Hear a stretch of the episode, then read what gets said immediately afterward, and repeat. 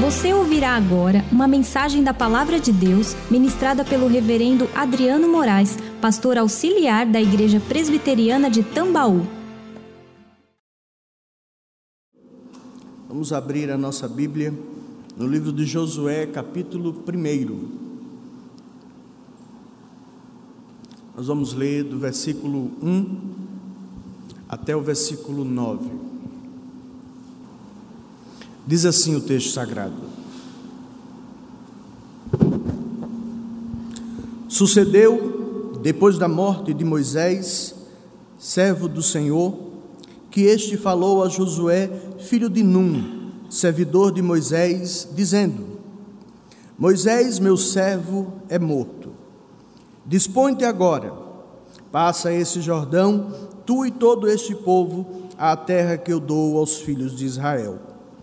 Todo lugar que pisar a planta do vosso pé, vulo tenho dado, como prometi a Moisés, desde o deserto e o Líbano até o grande rio, o rio Eufrates, toda a terra dos heteus e até ao mar grande, para o poente do sol, do sol será o vosso limite. Ninguém te poderá resistir todos os dias da tua vida. Como fui com Moisés, assim serei contigo não te deixarei, nem te desampararei. Sê forte e corajoso, porque tu farás este povo herdar a terra que, sob juramento, prometi dar aos seus pais.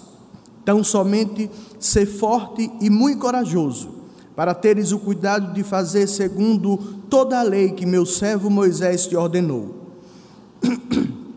Dela não te desvie nem para a direita e nem para a esquerda para que sejas bem-sucedido por onde quer que andares. Não cesses de falar deste livro da lei, antes medita nele dia e noite, para que tenhas cuidado de fazer segundo tudo quanto nele está escrito. Então farás prosperar o teu caminho e serás bem-sucedido. Não te mandei eu? Ser forte e corajoso. Não temas e nem te espantes porque o Senhor teu Deus é contigo por onde quer que andares. Vamos ler juntos o versículo 9? Não te mandei eu, ser forte e corajoso, não temas e nem te espantes, porque o Senhor teu Deus é contigo por onde quer que andares. Vamos orar mais uma vez? Querido Deus e eterno Pai, nós não somos dignos de estarmos na tua presença, de te adorar, de te servir. Eu não sou digno de estar aqui nesse lugar, mas pela tua graça, pelo teu poder, pela tua misericórdia, nós fomos reconciliados pelo sacrifício de Cristo pelo sangue que nos purifica de todo pecado, pela justiça de Cristo que nos é atribuída, pelo teu Espírito que habita em nós, que operou o novo nascimento na vida de cada um de nós e, portanto, nos méritos de Cristo, pela mediação de Cristo, somos aceitos na tua presença. Podemos levantar as mãos e te adorar em espírito e em verdade ler a tua palavra e te pedir que, pela operação do teu Santo Espírito, ilumines o nosso entendimento para que, compreendendo a tua palavra, vivamos de maneira santa, agradável e que produza a glória e o louvor do teu nome. Fala aos nossos corações, pois precisamos ouvir a tua voz. Fortalece os nossos passos firma as nossas pernas, capacita-nos e adestra as nossas mãos, para que respondamos a Ti com uma oferta suave, uma oferta do nosso, da nossa vida, do nosso corpo, de tudo que somos. Para o louvor da glória do Teu nome nós oramos. Amém. Irmãos, Preparar um sermão não é relativamente difícil. Colocar o sermão dentro da estrutura homilética ou estabelecê-lo dentro dos critérios hermenêuticos, históricos e gramaticais, ter uma retórica ou uma oratória relativa, essas atividades elas por si só elas não são difíceis de serem aprendidas. Um pouco de esforço de alguns, de outros nem tanto. Você poderá estar aqui no meu lugar, mas estar aqui é uma responsabilidade muito grande. Porque eu não sou digno de estar aqui. E ninguém o é. Estamos porque Deus nos capacita, Ele nos chama.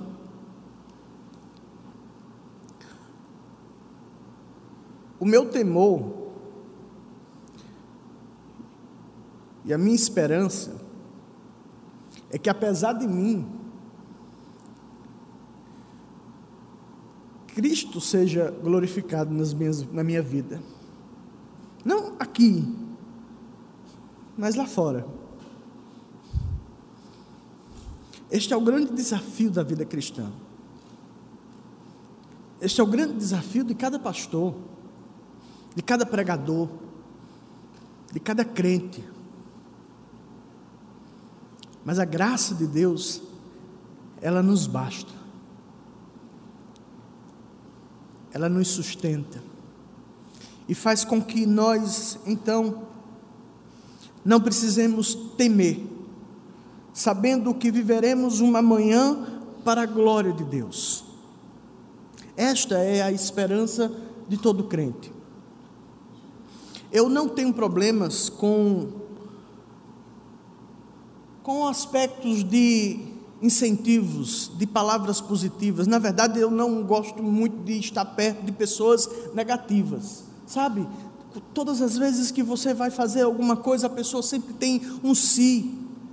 Não vai dar certo. Não vai ser construído, não vai nascer, não vai dar frutos. É terrível estar perto de pessoas assim. Enquanto você é otimista, outros são pessimistas. Mas eu também não sou adepto da linha daquela autoajuda do determinismo. Determine e você será vitorioso, porque a força está em você, porque você tem poder e as palavras têm poder, portanto, fale, determine, estabeleça e receba a vitória, porque você pode. Você fala e Deus traz à existência as coisas. Isso é heresia. Isso não está na Bíblia. E esse tipo de comportamento eu, particularmente, rejeito, desprezo, porque não está na Bíblia. A palavra de Deus é a verdade. E ela, no seu núcleo, estabelece que Cristo é a verdade nuclear da mensagem do Evangelho. E é por isso que a palavra de Deus, ela nos basta é por isso que nós aprendemos o princípio da suficiência das Sagradas Escrituras, no sentido de que ela e somente as Sagradas Escrituras, elas são suficientes. Eu não preciso de mais nada. Apenas a palavra de Deus, que é poderosa para transformar a vida de pessoas como eu e como você.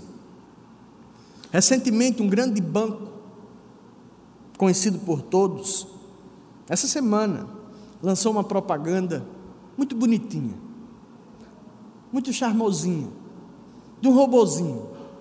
Que robozinho lindo. Mas que mensagem diabólica. Diz assim: Eu sei calcular tudo na vida de vocês. Que música ouvir, que rua entrar, até quem amar.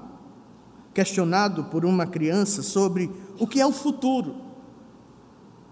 Ele então o roubou no enredo da propaganda, que conseguia prever todas as coisas, ele então se vê perdido nessa resposta ou nessa pergunta, sem a resposta, porque ele conseguia fazer cálculos, algoritmos e dados que lhe proporcionava prever determinadas circunstâncias.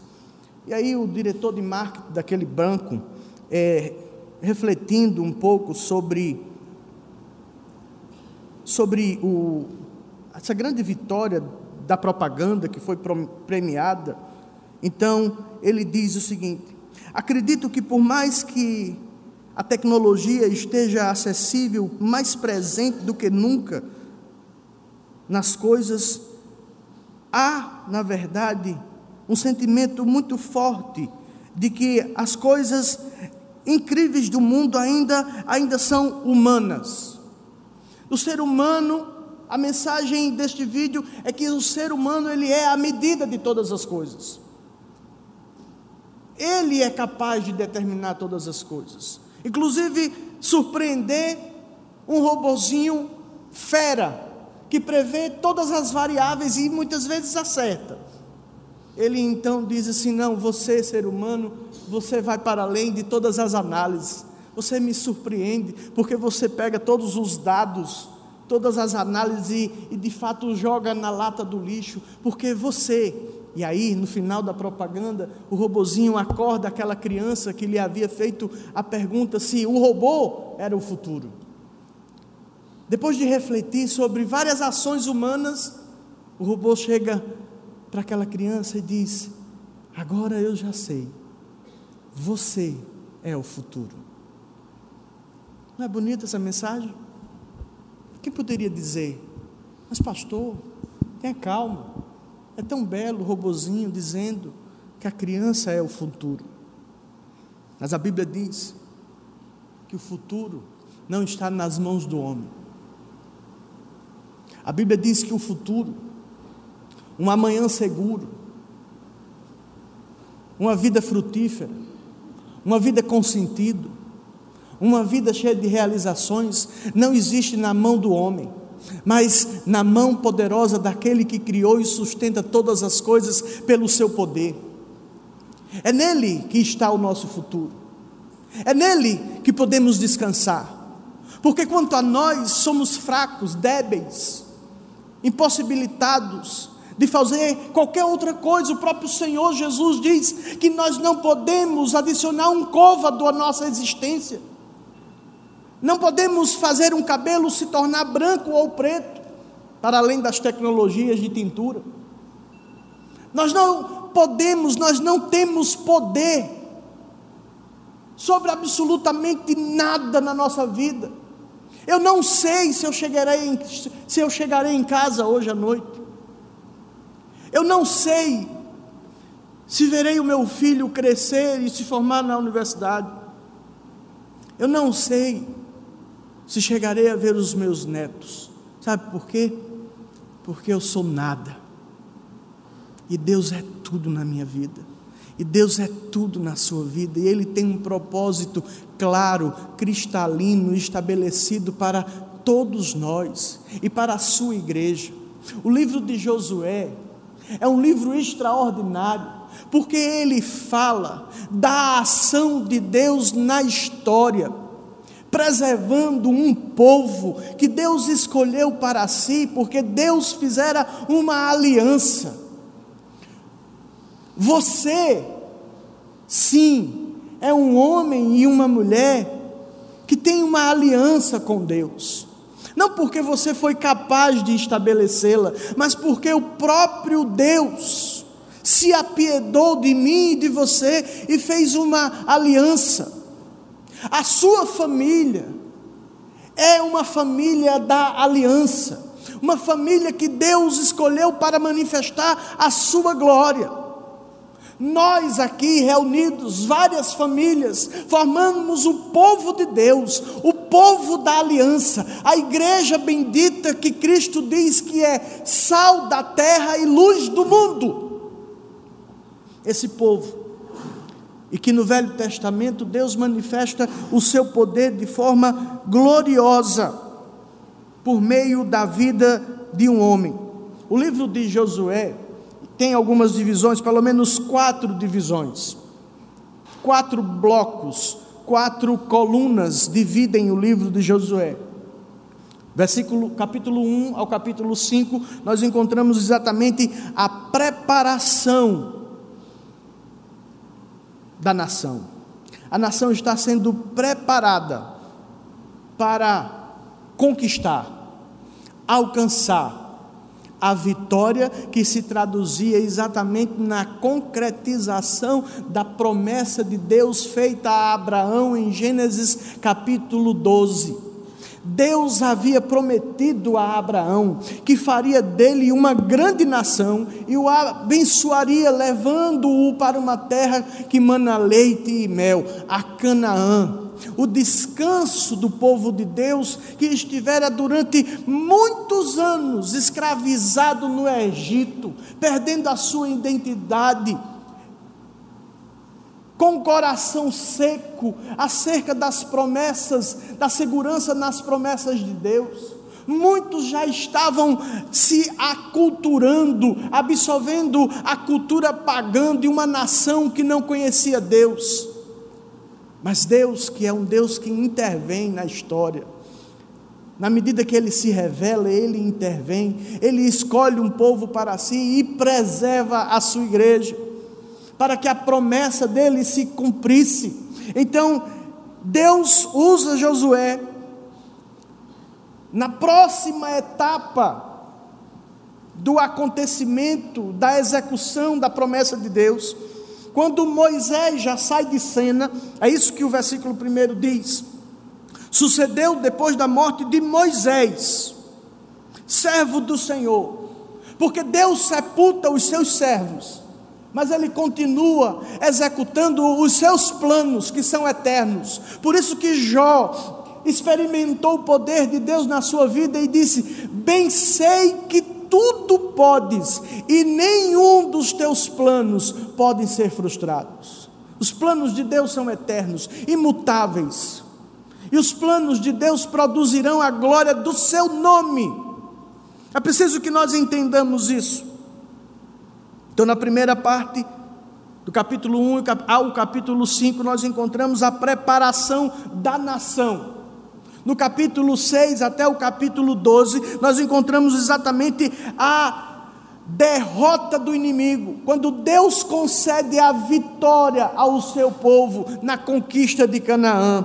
Do versículo 13 até o versículo 22, nós encontramos o povo se apropriando da terra, a terra prometida a Canaã, a terra do descanso, da prosperidade, aquilo que para nós representa a Canaã celestial, quando um dia haveremos de estar com Deus na glória e finalmente descansaremos, vivendo uma vida de louvor, de adoração, de serviço ao nosso Rei, sem nos preocuparmos com o pecado que habita no nosso corpo mortal. E finalmente a última parte, a renovação da aliança.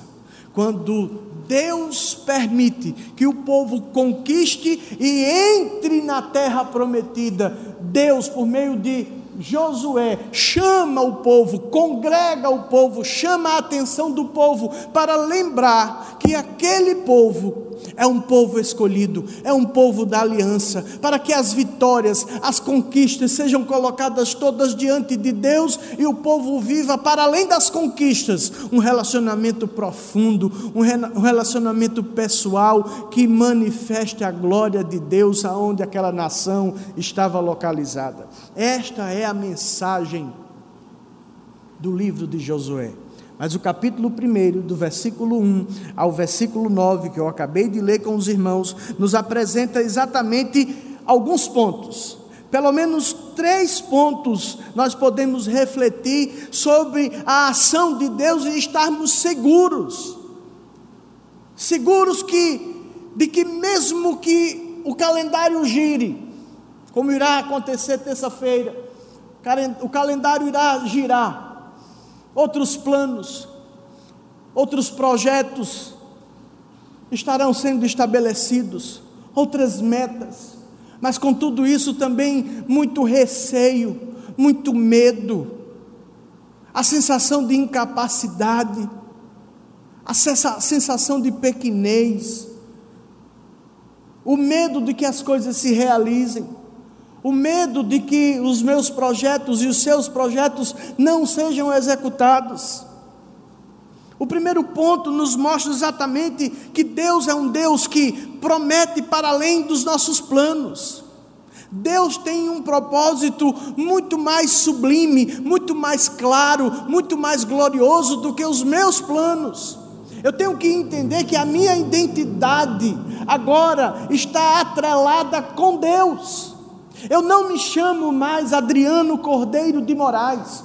O meu nome agora carrega o nome e a glória do meu Deus, Adriano Cordeiro de Moraes, filho de Deus, cujo propósito da vida não deve ser resumido apenas nas conquistas materiais, familiares, pessoais e de títulos, mas uma vida que glorifique a Deus, uma vida cujo motivo, cuja motivação acontece existe, desenvolve-se no desejo de que Deus seja glorificado nos meus membros, na minha vida, na minha mente, nas minhas escolhas e na minha palavra, nas minhas palavras. Este é o grande desafio da vida cristã. Isso é o que muitas vezes se coloca como grande problema na nossa vida é vivermos dentro de casa como esposa, como esposo, como profissional, como empresário, como filho, como pai, como mãe. Vivermos para a glória de Deus, pensarmos na glória de Deus, medirmos as coisas pela glória de Deus, nos preocuparmos com a glória de Deus, e quando isso acontece, de fato somos sal e luz do mundo, porque chamamos a atenção daqueles que não conhecem a Deus e por isso vivem uma vida em si mesmada, uma vida cujo propósito e objetivo é exatamente em saciar o seu prazer, numa vida hedonista. A propaganda, ela diz aquilo que o homem quer ouvir. A propaganda estimula no homem o sentimento de que ele pode realizar os seus projetos aqui na terra, mas a palavra de Deus nos adverte, nos lembra e nos estimula de que a maior conquista do ser humano é dada por Deus. É uma vida com propósito claro e cristalino, na qual nós somos desafiados a viver e no Velho Testamento, Deus levantou Josué para estimular o povo a viver dentro desse propósito. Portanto, o primeiro ponto reflexivo no texto que nós lemos, ele traz estímulos da comissão de Deus. Versículo 1 e 2, veja o que o texto, o texto diz: Sucedeu depois da morte de Moisés, servo do Senhor, que este falou a Josué, filho de Num, servidor de Moisés dizendo: Moisés, meu servo, é morto. Dispõe-te agora, passa este Jordão, tu e todo este povo, a terra que eu dou aos filhos de Israel. Nós encontramos aqui três elementos constitutivos deste estímulo à comissão de Deus, ao propósito de Deus, aquilo que Deus estabelece na nossa vida. Primeiro, três tarefas estão aqui inclusas, que por inferência nós as encontramos. Primeiro, Josué é chamado a conduzir o povo. Dispõe-te. O verbo dispor é exatamente entrar em cena, Josué. Fica de pé como um soldado que é convocado para uma missão. Entrar em cena porque outra pessoa saiu de cena. E Deus executa os seus planos por meio de servos e servas do Senhor, como eu e você, como Moisés e como Josué, que foram chamados para viver um propósito, um propósito específico. Saiba de uma coisa: você não está aqui, você não existe. Você não foi alcançado por Deus para viver uma vida em si mesmada, nem você e nem eu. Nós somos fomos criados, fomos resgatados e estamos aqui, não para ser um número nesta igreja, não para ser mais uma pessoa dando volume a esta igreja mas para que cada um de nós sejamos sal e luz, tenhamos um testemunho, falemos aqueles que precisam ouvir do Evangelho com palavras e com atitudes, pregando o Evangelho bendito, a palavra de Deus. Aquilo que muitas vezes professamos como sendo verdade. Este é o grande desafio de um ano novo. Josué é chamado primeiramente, a conduzir o povo. Moisés, meu servo, é morto, portanto, dispõe-te, é o que o versículo 2 diz. E como eu bem lhe disse, o, o verbo dispor é entrar em cena, é levantar-se, é estar disposto a viver o propósito de Deus. Em segundo lugar, Josué foi chamado para conduzir o povo, mas também para derrotar os seus inimigos. A terra que pertence a Deus, como todas as coisas pertencem a Deus, fora dada, entregue ao povo de Deus, mas a conquista da terra havia de ser pela mão de Josué, pela mão de cada membro daquela nação. Sabe, irmãos, é preciso que nós entendamos que Deus nos chamou para vivermos o, o propósito que Ele estabeleceu para a nossa vida. Quando nós fazemos isso, nós devemos entender que entramos em rota de colisão contra o mundo, contra o diabo e contra a carne. Temos os nossos inimigos, assim como Josué e a nação de Israel tinha aqueles inimigos eram povos pagãos. A grande advertência que Deus estabelecera para o povo de Israel ao conquistarem a terra prometida, porque a terra prometida não era uma possibilidade, mas era uma realidade que Deus faria com que o povo alcançasse pelo poder da espada, mas a vitória já havia sido dada porque Deus já havia legitimado a vitória. Mas a grande preocupação, que depois se desdobra exatamente em pecado, é que o povo de Israel, quando conquista a terra prometida, depois de advertido de que deveriam tomar cuidado com os povos que habitavam ali à margem da terra prometida, porque eram povos pagãos que não conheciam a Deus e porque não conheciam a Deus, viviam uma vida sem propósito. Muitas vezes, irmãos, nós somos seduzidos por um estilo de vida que é imposto pela sociedade. Que se você não se enquadrar, você de fato é um quadrado, você é um antiquado, você é um cara que está fora do seu tempo. E aí, sem percebermos, nós somos engolidos, sugados por esse sistema e tomamos a forma do, do presente sistema. Os valores do mundo começam a circular na nossa corrente sanguínea e a nossa espiritu, espiritualidade começa a desfalecer. É por isso que muitas vezes as pessoas ficam ávidas para chegar no domingo à noite para ouvir uma mensagem do reverendo Robson, do reverendo Tiago, do reverendo Kilvin e às vezes do reverendo Adriano, porque elas chegam anêmicas dentro da igreja, precisando urgentemente de uma transfusão de sangue, porque passaram a semana toda pecando. Não que passaram a semana toda praticando atos é, horrendos à sociedade, porque pecado vai para vai muito além daquilo que nós imaginamos. Pecado é quando nós praticamos coisas legítimas, mas que não há compromisso destas coisas com a glória de Deus. Tudo, por mais que legítimo seja, que eu pratique durante a semana, se não produzir a glória de Deus, eu estou pecando, porque num significado básico, elementar, pecado é o quê? É errar o quê? O alvo, e eu erro o alvo quando na dinâmica da minha existência, nas minhas motivações, eu não glorifico a Deus naquilo que eu faço, naquilo que eu operacionalizo, mesmo que aquilo seja legítimo. É aí eu não aguento.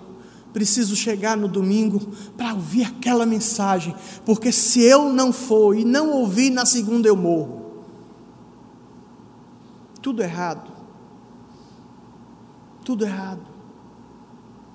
Porque o povo de Deus deve gozar da presença de Deus de segunda a sábado, para que no domingo você saia da sua casa com a sua família, eu saia da minha casa com a, sua, com a minha família e nos encontremos aqui para um encontro de celebração e um grande luzeiro seja acendido aqui e as pessoas vejam que ali existe um povo que serve ao Senhor. Josué tinha a missão de conduzir o povo à terra prometida. Mas na condução do povo à terra prometida havia o inimigo, que deveria ser vencido, mas não apenas vencido para que a terra fosse ocupada, mas vencido também na sua influência Lamentavelmente para o povo, aquilo que Deus havia advertido o povo que não fizesse acontece e Deus disciplina o povo porque o povo erra. A terceira coisa do estímulo à missão que Josué deveria desenvolver era tomar posse da terra prometida. Conduzir, derrotar e tomar posse da terra prometida. Sabe qual é o significado da palavra Josué? Javé é o Salvador. Josué nem sempre se chamou Josué. Em Números capítulo 13, nós encontramos Moisés mudando o nome de Josué, que outrora, quando figurava entre os primeiros espias, se chamava Oséias.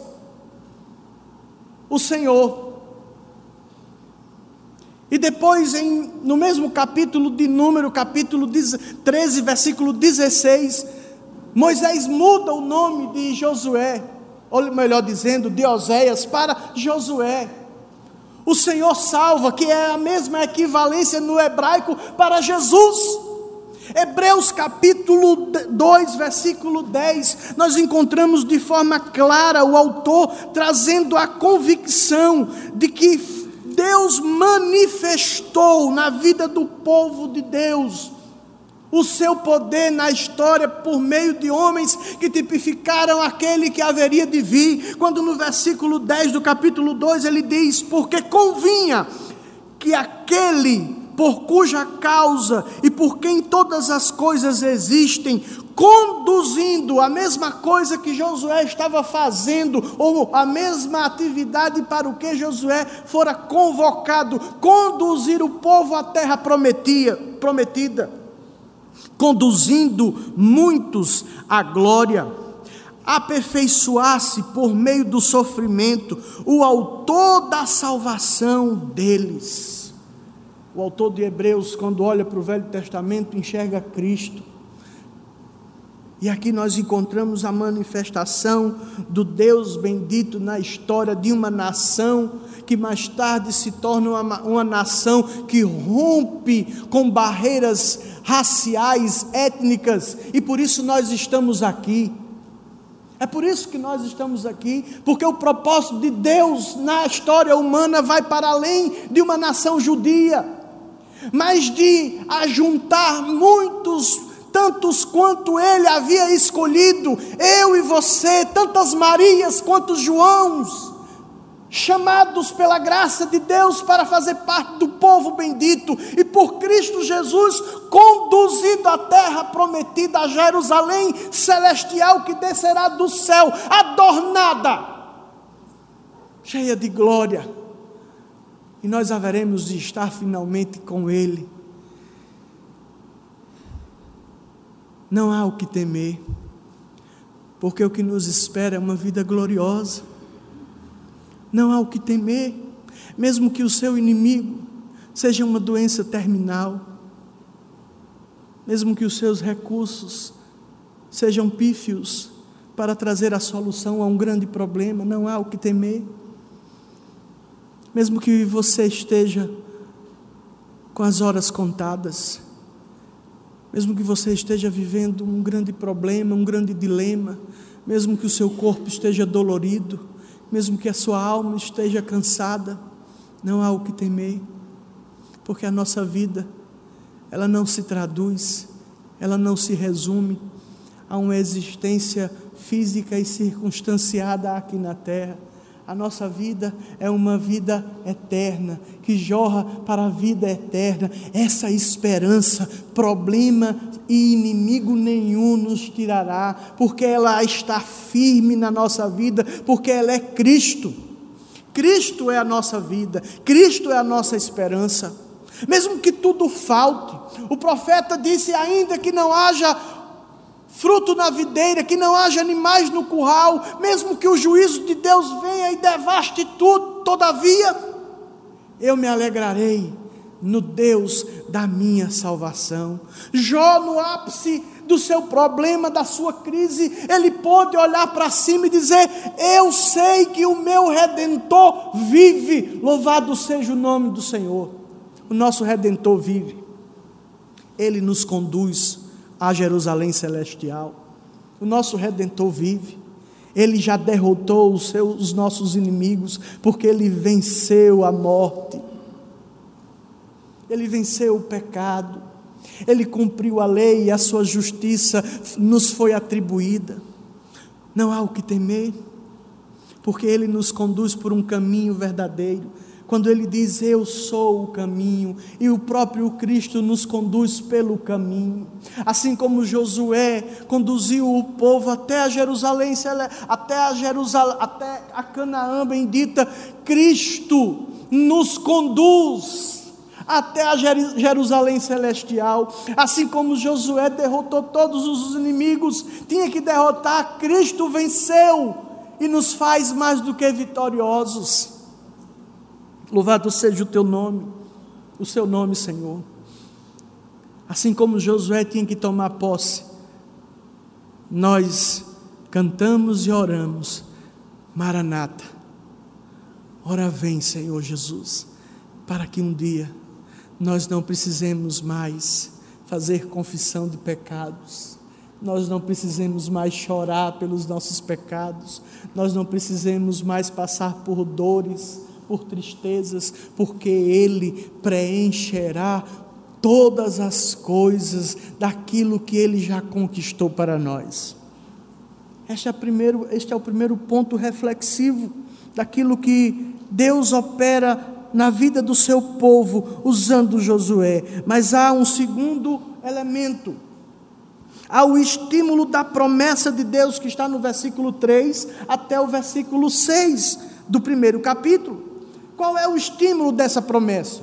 Josué tinha que conduzir, Josué tinha que derrotar os inimigos, Josué tinha que tomar posse, mas qual é a base, qual é o combustível, qual é a força propulsora, o que é que nos move? O que é que nos fortalece para continuarmos firmes? É a graça de Deus na nossa vida que nos faz assentar-nos nas promessas daquele que pode todas as coisas. Jó experimentando disso, no final de toda a experiência dolorosa, ele diz: Bem sei que tudo podes e nenhum dos teus planos pode ser frustrados. Sabe, irmãos, Deus não tem compromisso com o seu projeto financeiro. Deus não tem compromisso com aquele negócio que você está esperando que dê certo e que de repente caia um milhão, dois milhões, cinco, dez milhões na sua conta. Deus não tem compromisso, embora Deus tenha todo o prazer em nos abençoar. Deus não tem compromisso com os nossos projetos particulares. Deus tem compromisso com a glória do seu nome e ele nos convoca, ele nos chama, ele nos redime, ele nos junta para que nós vivamos para o louvor da glória dele. Enquanto isso, ele cuida de nós. É isso que o Senhor Jesus diz buscar em primeiro lugar o reino de Deus e a sua justiça, e todas as demais coisas nos serão acrescentadas. O grande desafio é buscar o reino de Deus e a sua justiça, sermos embaixadores, promotores do reino de Deus, para que a nossa oração tenha coerência. Quando nós oramos a oração do Pai Nosso e dizemos: Seja feita a tua vontade, e quem é que vai manifestar a vontade de Deus aqui na terra como no céu? Aqueles cujos corações e as vidas foram transformadas. Eu e você somos chamados para manifestarmos na terra aquilo que acontece no céu. Seja feita a tua vontade, assim na terra como no céu. O Senhor bendito, nosso Rei, aquele que rege todas as coisas, rege a nossa vida.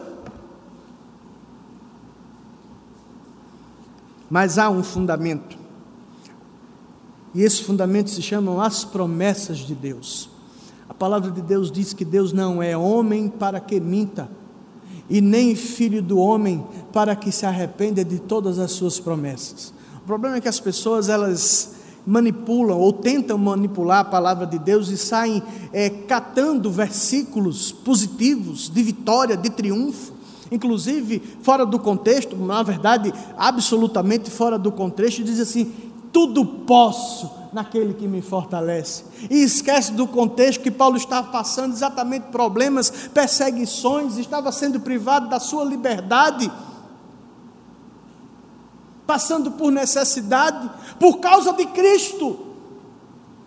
E nesse contexto de sofrimento, de perdas, ele diz: tudo posso, eu posso sim suportar as dores, as privações, eu posso sim suportar todas as coisas, porque tudo eu posso naquele que me fortalece, Cristo Jesus, aquele que morreu por mim, que livrou-me da condenação do pecado e, me, e atribuiu a minha morte substitutiva na justiça que ele cumpriu. Nós somos desafiados a descansarmos na promessa de Deus. Versículo 3 e 4. Qual era a promessa de Deus? Era de que, de fato, o povo iria entrar na terra prometida. Olha o que Deus diz a Josué, lembrando, Josué já conhecia a palavra de Deus. Se você voltar alguns livros, você vai ver Josué sempre em cena. Primeiro, ele foi escravo, porque ele nasceu escravo no Egito. Ele via todas as coisas acontecendo, ele participou da libertação do povo do Egito. Josué não apenas foi escravo, mas ele também foi soldado, um soldado bem adestrado, um grande general de batalhas que serviu a Deus quando servia a Josué. Josué também, a Moisés, Josué também foi um servo do Senhor. Ele serviu, e a palavra, o próprio Deus diz que ele era servidor de Moisés. Josué se torna um sucessor, mas antes ele foi escravo, antes ele foi soldado, Antes ele foi servo, para finalmente se tornar o sucessor de uma grande obra que Deus estava realizando na vida de um povo para o louvor da glória do, teu, do seu nome. Josué conhecia o caráter de Deus. Sabe, irmãos, nós só conseguiremos continuar na medida em que, conhecendo a promessa, também conhecemos aquele a quem de quem nós recebemos a promessa. Não adianta conhecer a promessa, é preciso ter um relacionamento profundo, íntimo com aquele que fez a promessa. E Josué conhecia Deus. Quando Moisés escolhera doze espias para ir espiar a terra prometida, eles voltaram com um relatório extraordinário. Mas lembra daquela introdução de pessoas negativas? Doze foram. Dos doze, dez disseram o seguinte: olha, é uva que ninguém consegue carregar uma pessoa só. de tão grande o cacho. É muita coisa. É leite, é mel, é prosperidade, mas também tem uns camarada grande, forte, igual Flávio Show aqui, bonitos, ali, invencíveis. Não dá para ir. Se a gente for, todos nós seremos destruídos. Eles conheciam a promessa de Deus. Eles conheciam. Mas eles não conheciam o Deus da promessa. Eles não se relacionavam com Deus como Josué e Caleb, que se levantaram e disse: Deus nos dará nas nossas mãos, porque ele é fiel para cumprir as suas promessas. É preciso que nós vivamos um relacionamento profundo com Deus e religiosidade nenhuma vai nos proporcionar uma vida autêntica com Deus. Há um único caminho de termos um relacionamento com Deus é por meio de Jesus Cristo. É quando eu me converto, ou melhor dizendo, teologicamente mais adequado, quando eu sou convertido. É o que a Bíblia chama de novo nascimento, é quando os meus olhos se abrem, é quando eu vejo aquilo que eu não conseguia enxergar, é quando eu compreendo o que não entrava na minha mente, é quando o meu coração é transformado, quando um coração de pedra é transformado por um coração de carne, cheio da graça, da misericórdia e habitado pelo Espírito Santo. Aí sim, é possível haver vida com Deus. Sabe, irmãos, o meu desejo é que eu seja hoje e seja amanhã um homem de Deus. O meu desejo é que você hoje e amanhã seja um homem e uma mulher de Deus. Que no seu coração, que na sua alma, arda o desejo de viver para a glória de Deus, não, não interessando a sua idade. Você pode ser um jovem, um adolescente Sabe, irmãos, a pior coisa que existe, eu não compreendo como é que um jovem muitas vezes para para pensar e dizer assim: agora eu quero ir para o mundo, para experimentar o que há no mundo. Nem sempre eu fui cristão, não sou frustrado por isso, mas a minha grande realização teria sido na, ter nascido num lar cristão, com pais que servissem ao Senhor, com tios, com familiares que servissem ao Senhor. Eu queria ter sido criado dentro da igreja, servir a Deus na igreja, sem precisar conhecer nada do mundo. Porque nada que existe no mundo se aproveita, senão uma vida que agrada a Deus. Certo dia, no seminário, revendo alguns amigos da época do estudo, junto com o Tiago, perguntávamos sobre e fulano, e Beltrano, e aquela missionária, ah, aquela missionária. Um dia de carnaval, ela decidiu que não ia para nenhum retiro e foi para a cidade de Olinda brincar o carnaval, porque ela queria experimentar de coisas que ela nunca tinha experimentado. Sabe o que aconteceu, irmãos? Aquela mulher se perdeu-se no caminho e nunca mais voltou. Teologicamente, talvez porque ela nunca tenha sido uma de nossas, mas enquanto vida ainda ela tiver, e se filha ela for, ela, era, ela haverá de voltar para os braços do Pai. Mas eu não consigo compreender esta lógica de alguém que fora transformado por Deus, sentir desejo de experimentar do Egito tendo todo o banquete, tudo o que nós precisamos, Deus nos basta, a Sua palavra nos basta. Mas ele, Josué, tinha a garantia da promessa de Deus no versículo 3 ao versículo 4, ele diz: Todo lugar que pisar a planta do vosso pé, vulo tenho dado, como eu prometi a Moisés desde o deserto e, ao, e, o Líbano até ao grande rio, o rio Eufrates, toda a terra dos heteus até ao mar grande para o poente do sol será o vosso limite. Esta era a promessa de Deus. Josué conhecia, mas Josué não apenas conhecia a promessa, Josué conhecia o Deus da promessa. É preciso conhecer o Deus da promessa para que nós não nos importemos com crises financeiras que o país e o mundo vivam. É preciso conhecer o Deus da promessa para que nós não, não nos importemos com doenças, com dores. É preciso conhecer o Deus da promessa.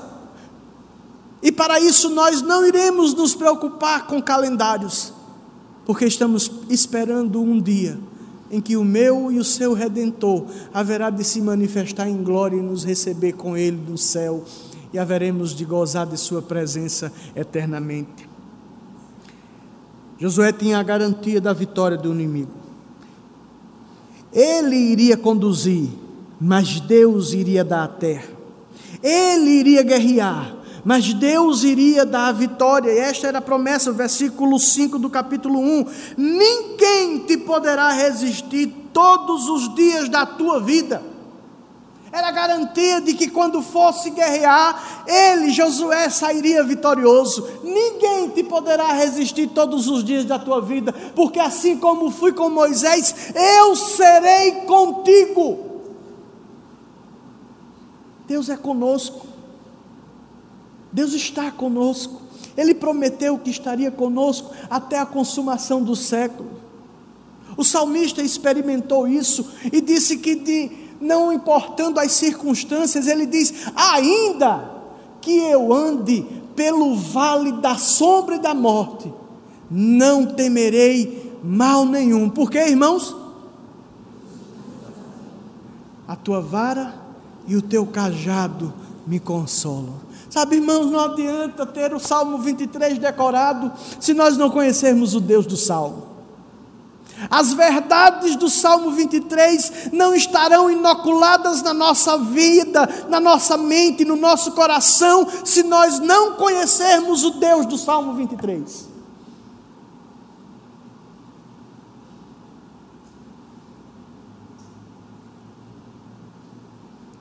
Mas Josué tinha a certeza da divisão, da bênção, da divisão da herança, versículo 6 diz: Ser forte e corajoso, porque tu farás este povo herdar a terra que, sob juramento, prometi dar aos seus pais. A nossa herança é celestial. O Senhor Jesus disse: Não se turbe o vosso coração, credes em Deus credes também em mim. Na casa de meu pai há o quê? Há divisões, há posses. Assim como a terra prometida, havia cada um a sua gleba de terra. O Senhor Jesus, ele diz: Na casa de meu pai há muitas moradas. Se não fosse assim, eu vulo teria dito, mas ele disse que há, e se ele disse que há, é porque ele é o Deus eterno, bendito, que pode todas as coisas. Eu vou para o Pai e voltarei e vos levarei para mim mesmo, para que aonde eu esteja, estejais vós também. A nossa maior alegria não é a conquista da terra prometida. A nossa maior alegria não é o perdão dos pecados. A nossa maior alegria não é a certeza que iremos morar no céu. A nossa maior alegria, além de tudo isso, é que nós habitaremos com Cristo. É ter a presença de Cristo, é anelar Cristo, é desejar Cristo, é necessitar de Cristo, é viver por Cristo e para Cristo.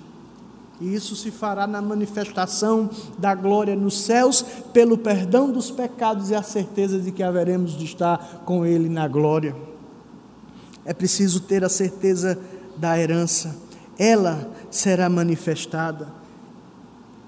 Há um outro ponto, irmãos, que é exatamente o estímulo da palavra escrita. Se Josué tinha que conduzir, guerrear e conquistar, possuindo, na base da promessa de que Deus haveria de dar aquilo que ele prometeu, de trazer a vitória e trazer a conquista efetiva de todas as coisas, há um caminho a ser seguido. Versículos 7 e 8.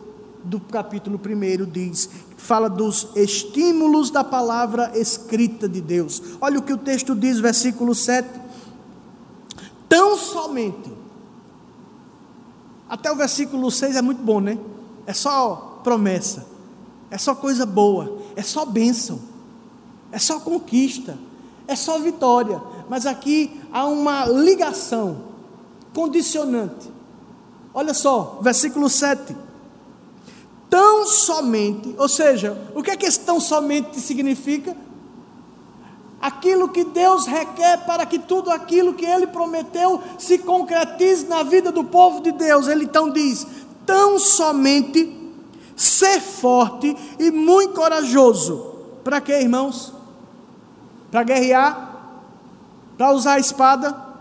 Para lutar bem? Para ser inteligente?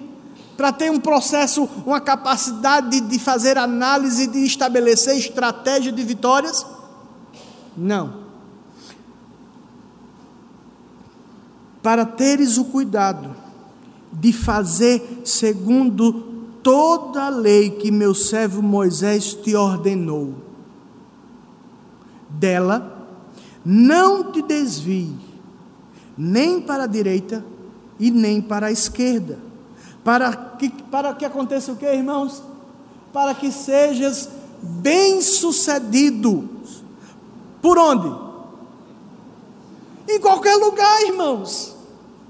Quando a palavra de Deus está no nosso coração, o Salmo 119, no versículo, entre o versículo 105 e 108, salvo engano, diz: Guardei a tua palavra onde?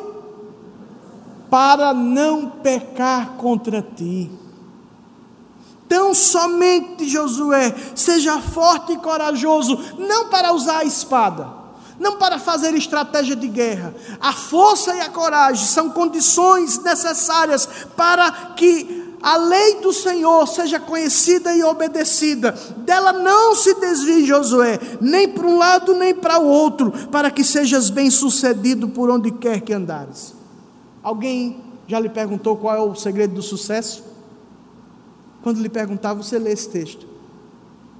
Não se desviar da palavra do Senhor, nem para a direita nem para a esquerda, para que sejas bem-sucedido por onde quer que andares. Não cesses de falar deste livro da lei, antes, medita nele quando? tem gente que só medita na escola dominical. Mas o Senhor está falando com Josué, assim como fala para o seu povo, como falou para mim fala para você hoje à noite.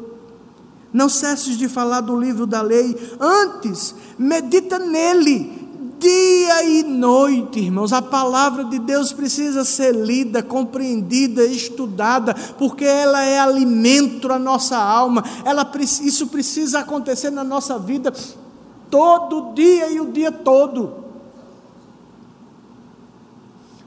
Não é que você agora vai parar todas as suas atividades e aí agora vai passar o dia todo lendo a Bíblia. Mas é que quando você tem a palavra de Deus na sua mente, dirigindo, você reflete sobre ela. Trabalhando, você reflete sobre a palavra de Deus. Fazendo negócio, você reflete sobre a palavra de Deus e ela é prumo, ela é diretriz na sua vida para que você faça negócios corretos para a glória de Deus. Medita nela dia e noite, para que tenhas cuidado de fazer segundo tudo quanto nele está escrito. Qual é o resultado? Vamos ler junto? Então farás prosperar o teu caminho e serás bem-sucedido. Quer um ano novo abençoado? Aqui. Quer um 2020 cheio de bênçãos na sua vida? Está aqui. Mas é preciso ir para além do texto sagrado. Não é suficiente conhecer o texto, mas é necessário conhecer aquele que inspirou o texto sagrado, o nosso Senhor. E finalmente, irmãos, temos a garantia da submissão da palavra de Deus. Josué não apenas submetia-se à palavra de Deus, mas ao Deus da palavra. É preciso submeter-nos à palavra e ao Deus da palavra. Nós encontramos no versículo 13 e 15 do capítulo 5. Josué se submetendo agora não à palavra, mas ao Deus da palavra. Veja o que o capítulo 5, versículo 13 a 15 diz. Então Josué, ao pé de Jericó, levantou os olhos e olhou, e eis que se achava de pé diante dele um homem que trazia na mão uma espada nua. Chegou-se Josué a ele e disse-lhe: És tu dos nossos ou dos nossos adversários? Respondeu ele, versículo 14: Não, sou príncipe do exército do Senhor e acabo de chegar. Então Josué se prostou com o rosto em terra e o adorou e disse-lhe: Que diz meu senhor ao seu servo? Respondeu o príncipe do exército do Senhor a Josué: Descalça as sandálias dos teus pés, porque o lugar em que estás é santo. E, Jos, e fez Josué assim.